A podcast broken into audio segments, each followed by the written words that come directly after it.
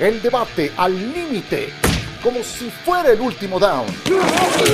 Aquí arranca. Cuarta oportunidad.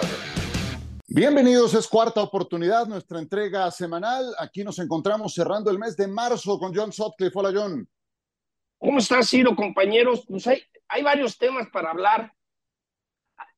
Por años en NFL Live les decía, un día vas a ir a ver a los Jets en Nueva York y al medio tiempo te vas a comprar un hot dog y vas a apostar en el juego, en vivo. Ya lo aprobaron los dueños. Aquellos que tengan eh, sportsbooks adentro del estadio podrás apostar en vivo en la NFL el domingo. Ahorita es Washington, Arizona y MetLife, pero algo, algo me dice que para septiembre va a haber otros ocho o diez. Entonces, lo que pasaba, lo que era un tabú, es una realidad. Te la puedes cascar ya en vivo en un estadio de NFL en el partido que vas a ver. O sea, tipo hipódromo. Sí, sí, sí. Acaban de aprobar eh, en la Junta de Dueños que, les doy un ejemplo. Eh, en el United Center estuve en Año Nuevo y como ya aprobaron en Illinois, han metido books. Entonces, el que había en Washington, en los Commanders, no te dejaban apostar el día de partido en la NPL y ahora ya lo aprobaron los dueños. Entonces, si tu ciudad y tu estado te permite apostar en vivo, vas a poder apostar en vivo. Eh, por ejemplo, Denver, Colorado, van a meter sportsbooks como igualito que en, el, que, en el hipódromo, te van a dar tu papelito. Al igual todo lo acaban haciendo virtual. Digital, claro.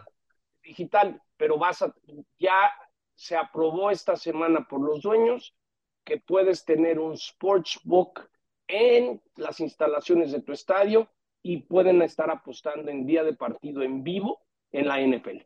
Muy bien, Eitan, ¿cómo estás? Hola, muy bien, listos para platicar, compañeros. Vamos a ver qué, qué pasa con Lamar Jackson, que es una notición, es, eh, parece que se ha roto una relación que difícilmente se veía, o al menos yo difícilmente veía que terminaría. Creo que es un gran tema ahora que se viene el draft y, y todo lo que puede pasar alrededor de Lamar Jackson. Perfecto, con ese vamos a comenzar. Sergio, ¿cómo estás? Bien, todo bien, caballeros. Saludos. Sí, pues esta semana de reunión anual de la NFL en Phoenix nos entrega estos temas, el de las apuestas, el de Lamar Jackson y el de Aaron Rodgers también, que todo parece indicar que se resolverá pues de aquí al 27 de abril, que es como la fecha límite no escrita, porque es el día que arranca el draft de la NFL en Kansas City, y para entonces debe estar todo ya acordado y resuelto entre Green Bay, Aaron Rodgers y los Jets. Bueno, ya que ponía sobre la mesa el tema Lamar Jackson, ¿qué te parece lo más relevante, Tan?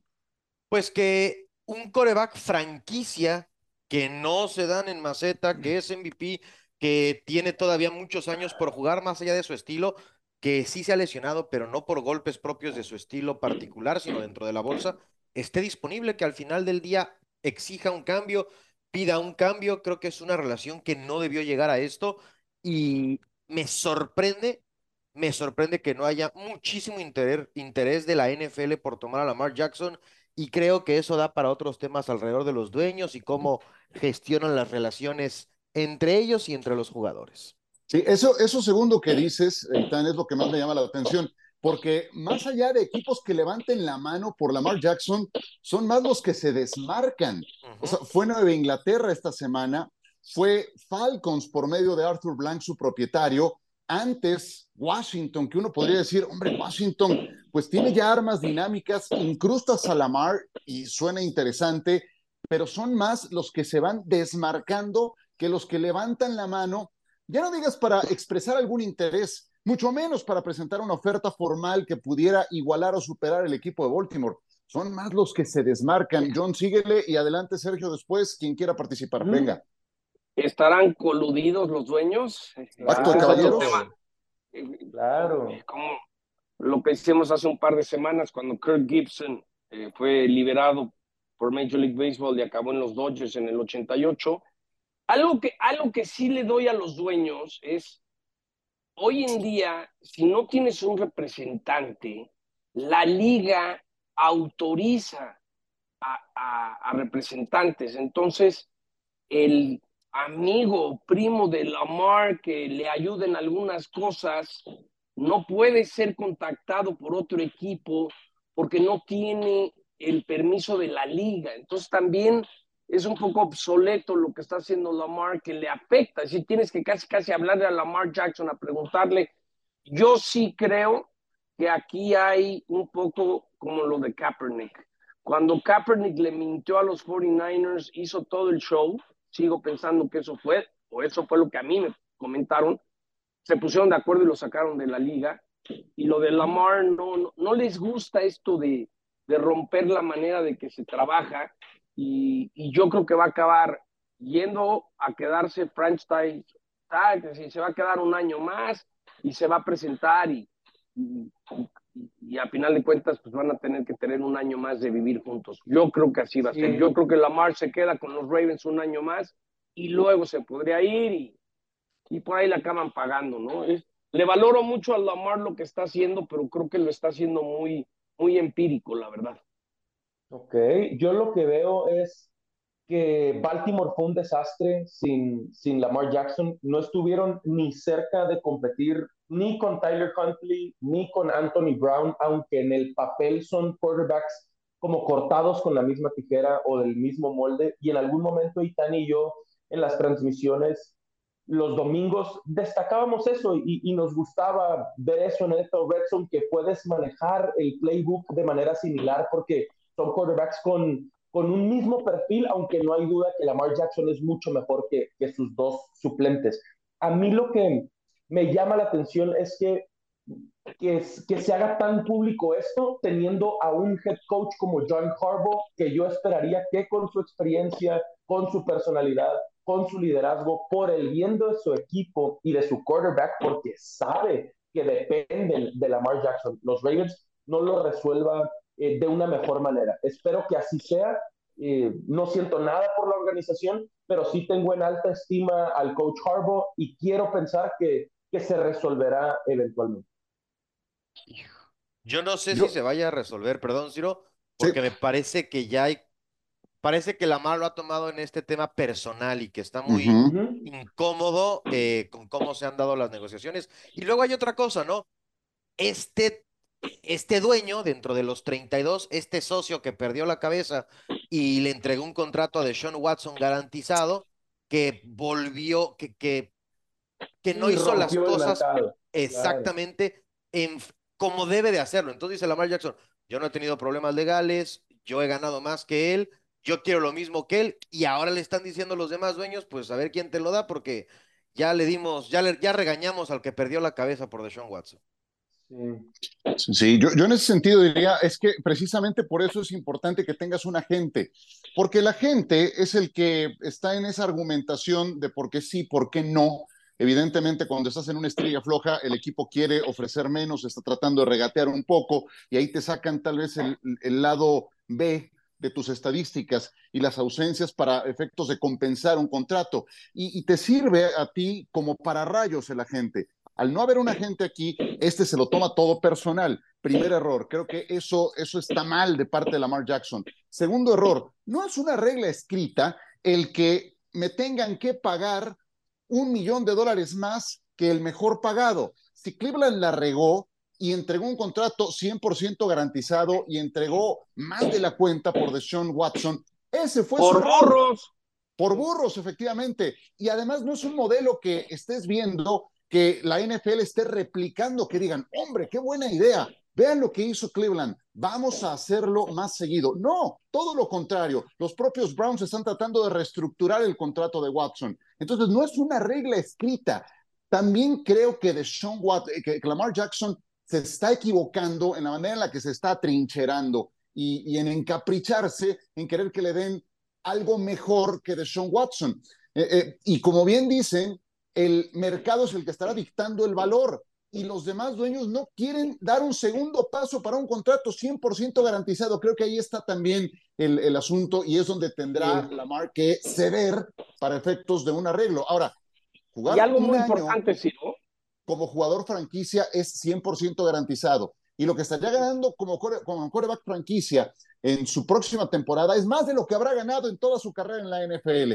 Pero sí creo que se está votando en cuanto a la ambición y esa es también una percepción que yo tengo, John. Sí, dos cosas. Una, sí puede acabar siendo como Kirk Cousins, ¿no? Que a final de cuentas se quede un año más y luego se acabe yendo otro equipo. Algo también bien importante, que creo que los Ravens han mostrado mucha clase en ese sentido, es, ¿tú no crees que Harvard y los doctores tienen todas las radiografías y todo el desgaste que ha sufrido Lamar?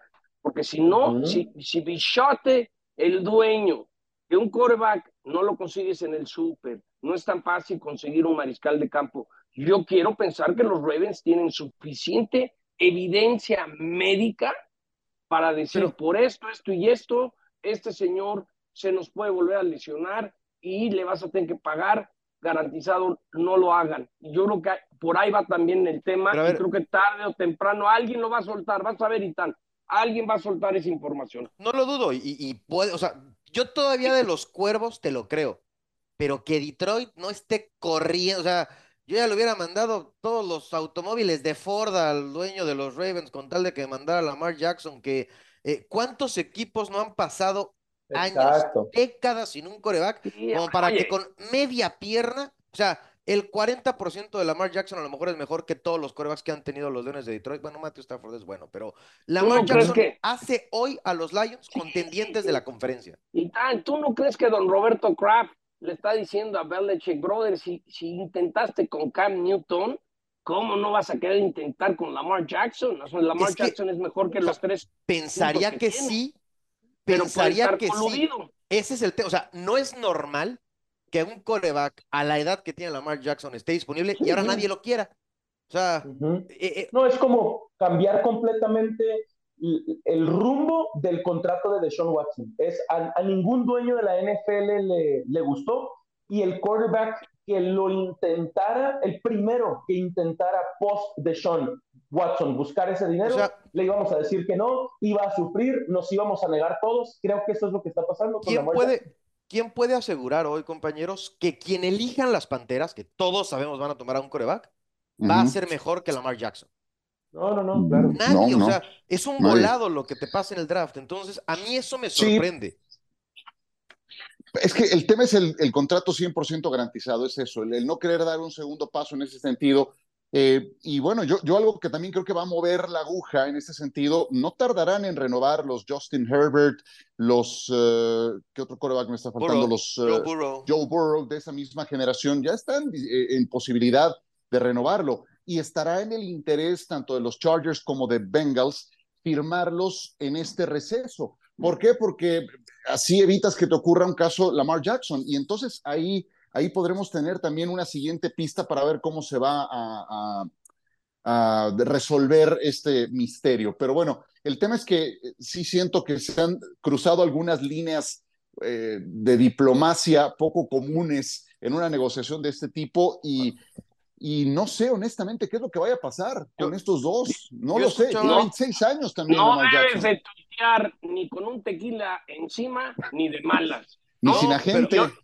Exacto. Y, ahora, ahora Deion Sanders ya salió a defenderlo porque luego, ojo, hoy en la sociedad que estamos viviendo, que todo mundo luego se aprovecha de sensibilidades, aunque no haya sensibilidades en ese caso, el tema de Lamar más allá de colusión, se puede decir no, porque es un coreback afroamericano, entonces no nos quieren y nunca han creído en nosotros, porque acuérdense que Lamar era receptor y Harvard fue el que le dijo, yo te voy a ayudar a que demuestres que puedes ser coreback. Sí, todo el mundo ha dicho en mi vida que yo no podía lanzar, que solamente podía correr. Entonces también, también Lamar debe de traer muchas, mucho bagaje que, que, estamos viendo en redes sociales que le está, le está afectando, ¿eh?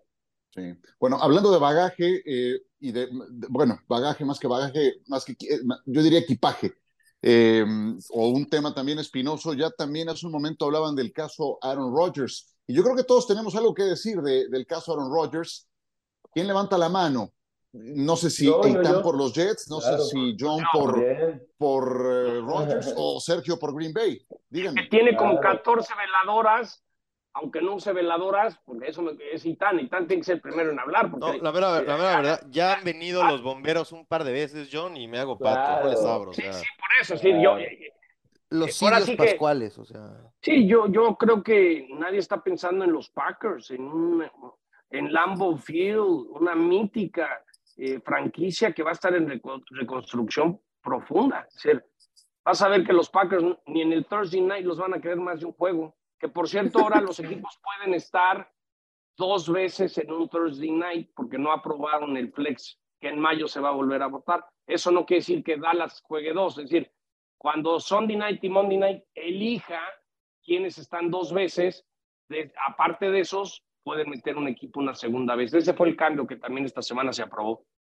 Correcto. Para mí, John, entiendo lo que dices de Green Bay, pero al final es, es lo normal. O sea, Green Bay, aunque, aunque Jordan Love parece ser un quarterback cualquiera, ya Green Bay había logrado pasar de un salón de la fama a otro. Entonces, imagínate lo fastidiados que deben de estar los empacadores de Green Bay para decirme, la juego con Jordan Love, sea lo que sea, parezca o no un volado, con tal de soplarme otra temporada baja con este señor, sus amagues y la cantidad de cosas que no se han de saber de su comportamiento, de, cómo ha tenido eh, bajo rehén a la, a la organización. Entonces, pues eh, eso también me, me, da esa lectura, ¿no? ¿Cómo estarán las cosas?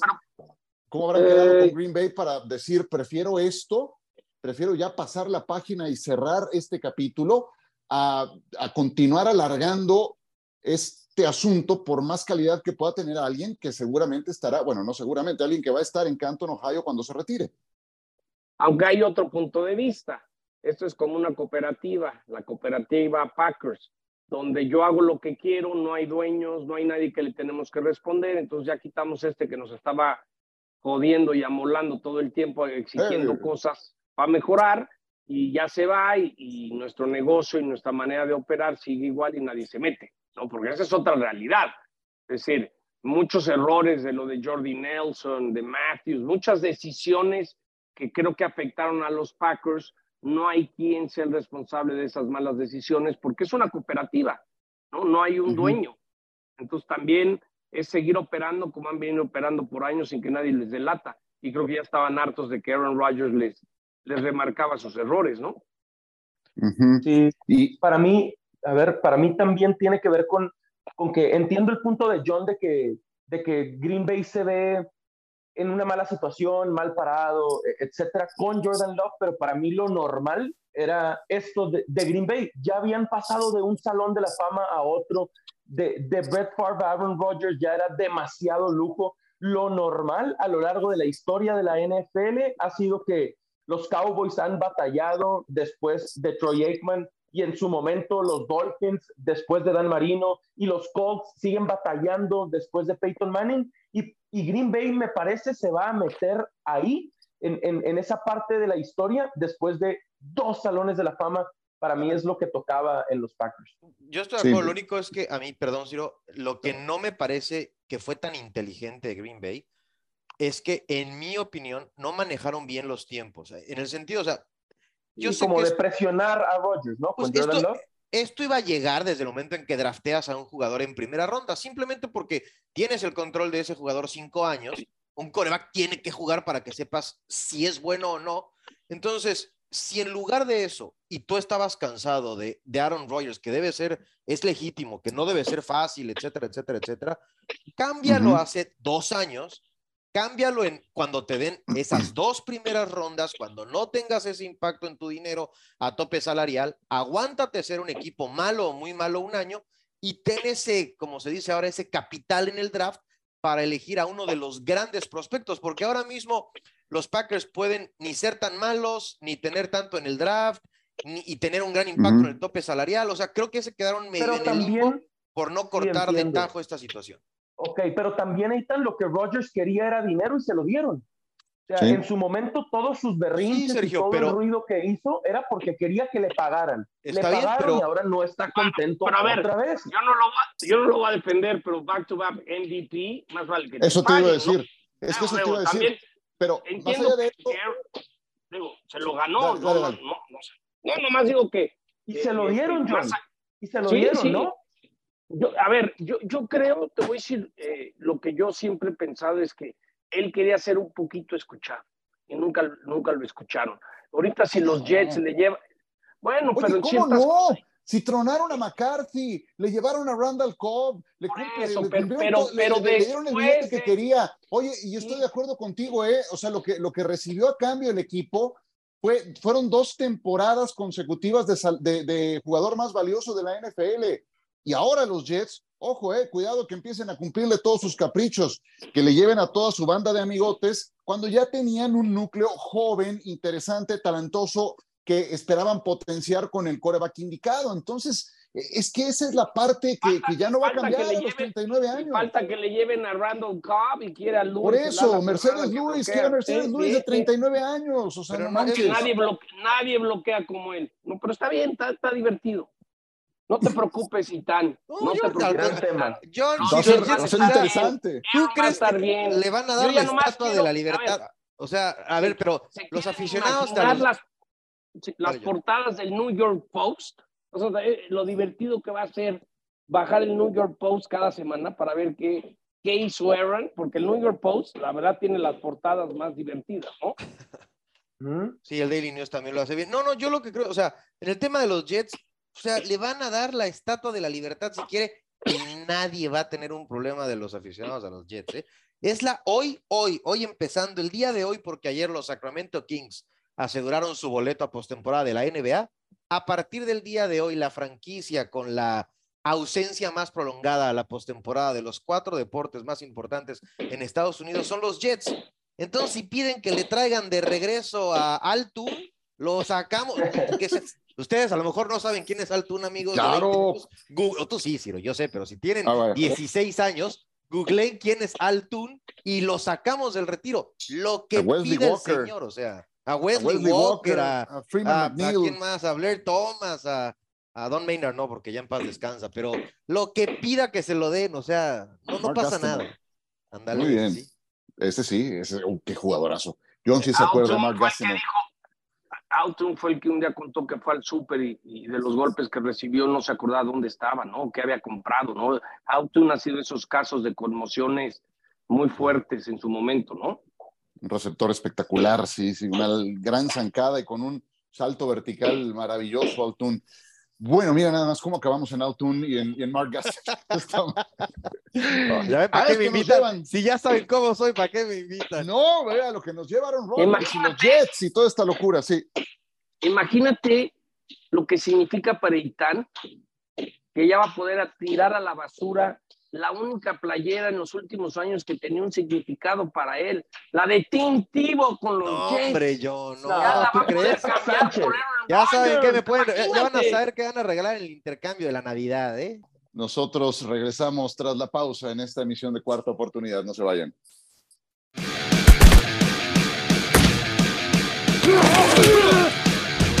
Seguimos en esta emisión de Cuarta Oportunidad. Muy bien, pues ya agotamos los temas Lamar Jackson, Aaron Rodgers, pero seguirán dando. No, no duden que dentro de ocho días estemos de nueva cuenta eh, entrando al tema.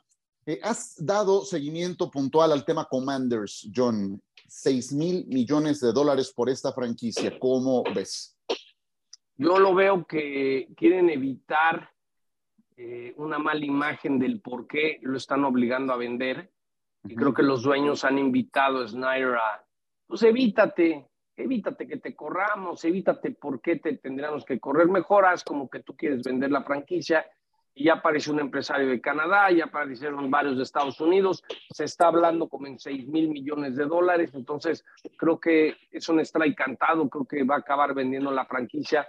Eh, yo no me cansaré de decir que la demanda de John Gruden tiene que ver mucho con, con estas 40 mujeres que tienen un descontento. Entonces, no estoy tan seguro que el que Snyder venda arregle también la demanda de Gruden y otras cosas que se, que se han manejado, ¿no? Pero queda claro que a Snyder lo van a votar, no, no lo quieren, no pertenece a ese grupo, ha cometido cosas Te lo ha ganado, ¿no?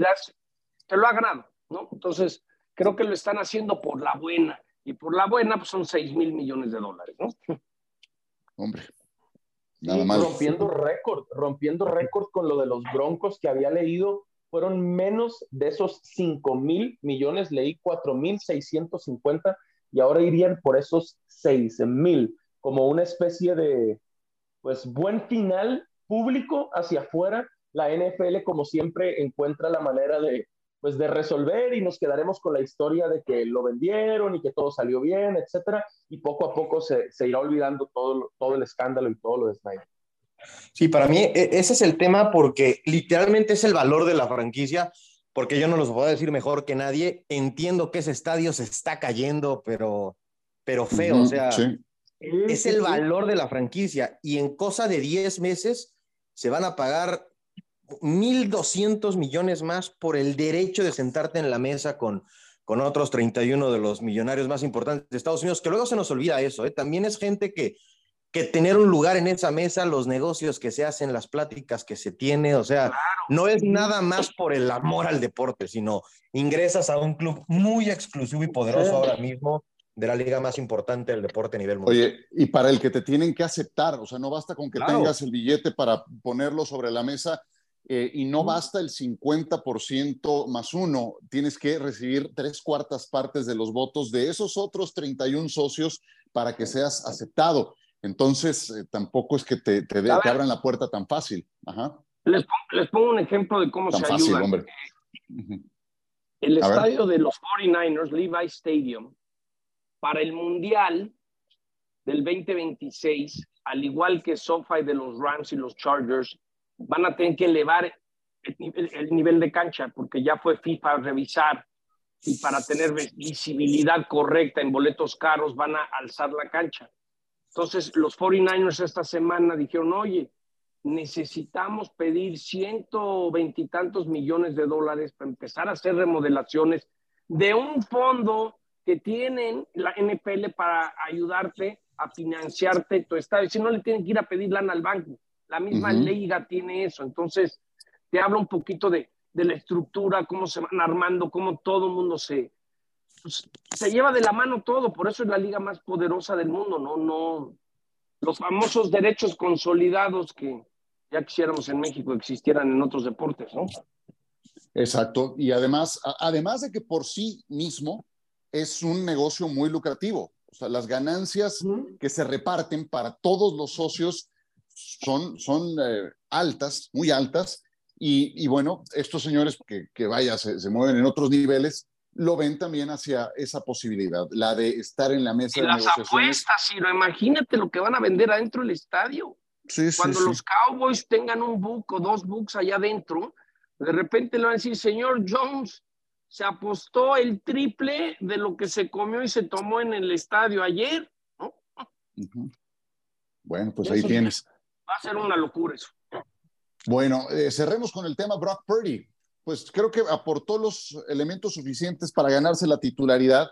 Hoy hay, Sergio, muchos más argumentos del lado de Brock Purdy para ser el titular en San Francisco que de Trey Lance. Por más que uno haya sido Mister Irrelevant y el otro haya sido tercera selección global de un draft y por el que pagaron un montón de capital para poderlo reclutar. Al final de cuentas, eso que te demostraron de manera tangible, ya en partidos en forma, creo que es el principal argumento para Purdy.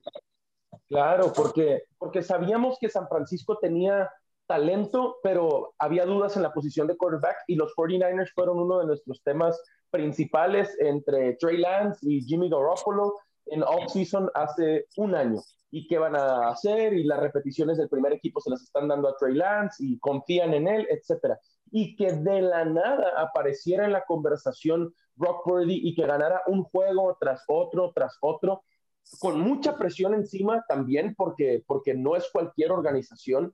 Eh, por supuesto que se ganó es esta, esta buena plática a su favor ahora de que el equipo es suyo y veremos regresando de esta cirugía de codo, porque ese es otro tema, no parece ser nada grave, pero ya que lo han operado y esperan que esté listo para, para esta temporada. Veremos cómo regresa Brock Purdy, que, que sin duda es joven, que parece que tiene el talento, pero no es lo mismo ser una sorpresa y, y, salir de la nada y literalmente jugar con eso a tu favor cuando los equipos o las defensivas rivales no saben qué esperar de ti, ahora que lo tienen en video y se preparen para enfrentar a San Francisco y a Brock Purdy. Ahí viene, este segundo año vamos a ver qué puede hacer. Pero ahí tengo un dato muy importante. Esta semana en Phoenix, Kyle Shanahan dijo cuando dijeron, bueno, ¿para cuándo crees que esté de regreso? Porque se hablaron que le faltaban entre seis y ocho meses y le dicen, eh, ¿piensas que en noviembre? Y él dice, no, I am hearing at the latest week four, es decir, me dicen que lo más tarde que estaría listo es el primero de octubre. Entonces aquí lo interesante va a ser, por lo que están diciendo, Purdy no va a poder comenzar la temporada regular. ¿Será Sam Darnold? ¿Será Trey Lance? Porque también es muy fácil que digan que Purdy es el quarterback del futuro y, y, no admiten todo lo que dieron por, por el chavo que no ha podido, ¿no? Entonces, este, yo creo que ahí, yo creo que esa película todavía no, no se termina, sobre todo, compañeros, que no va a estar en el mes de septiembre Purdy y Shanahan lo acaba de decir, I'm hearing at the latest, no sé, es un tema que creo que va a ser complicado todavía para San Francisco porque no lo van a tener para la semana 1. Sí, la firma, no, la firma de, de, Sam Darnold a mí también me parece interesante porque creo que si alguien nos ha demostrado ser capaz de trabajar con muchos corebacks diferentes y ser exitoso casi con cualquiera, es Shanahan. Eh, y yo soy de los pocos, pero todavía tengo dudas de que Brock Purdy te pueda ganar partidos en la NFL. A mí me parece que la historia es fantástica, lo hizo muy bien, pero creo que es un coreback limitado en condiciones físicas que difícilmente en partidos grandes por sí mismo te va a llevar a la victoria. Sí, y no tienes que tomar, no tienes que quemar tus naves con Trey Lance. Si hubo algo que te vibró para tomarlo tan alto en un draft, pues no es todavía el momento de, de decidir deshacerte de él puedes mantenerlo en el equipo. Se ha visto, y si alguien lo ha podido experimentar en eh, carne propia, es justamente San Francisco, la necesidad de tener profundidad en la posición de coreback. ¿Cuántas veces Jimmy Garoppolo entró al quite y terminó eh, moviéndolos, haciéndolos ganadores? Entonces, no es todavía el momento buscaron en que a Big Ben, Buscaron a Big Ben. Roethlisberger lo admitió que lo buscaron, ¿eh? Para la temporada pasada. Sí, imagínate nada más. Bueno, pues eh, no sé si quieran cerrar con algo antes de despedirnos y terminar esta emisión de cuarta oportunidad, John. No, pues nomás sigo tratando de explicar cómo viene el nuevo contrato de televisión, de cómo los, las televisoras eh, van escogiendo y la posibilidad de tener, eh, por ejemplo, a Dallas en más de un Monday Night, todo el flex, y pendientes de, de, lo que pase con, el buen Lamar me cae muy bien, pero pobre Lamar me late que va a regresar a Baltimore, va a ser su berrinche y va a tener que jugar porque no le va a quedar de otra. Pues sí, es que también ahí, ahí no tiene todas las cartas eh, en la mano para, para, hacer lo que él quiere. En fin, eh, Sergio, muchas gracias. Correcto, igual un gusto para cerrar el tema de las apuestas. Por ahora, 33 estados en Estados Unidos permiten estas apuestas deportivas de manera legal por lo que hay posibilidad de que la mitad de las franquicias de la NFL eh, permitan esto de apostar en los estadios a partir de la siguiente temporada. Falta que otros tantos se animen, pero podrían ser 17 franquicias ahora mismo, John. La que no han podido, que han tratado, que es de los mercados más grandes después de Nueva York, es California. California, en repetidas ocasiones, la población dice, no a las apuestas deportivas. Muy bien, Eitan, gracias. Gracias. A ver si la próxima semana platicamos de que un dueño de manera anónima dijo que está convencido que en el futuro cercano habrá una división en Europa de NFL. Así es que está interesante el tema. Buen tema. Sí, por supuesto. Ahí lo dejamos votando para la próxima semana. Hasta la próxima. Gracias. El debate al límite como si fuera el último down. Gracias por escuchar. Cuarta oportunidad.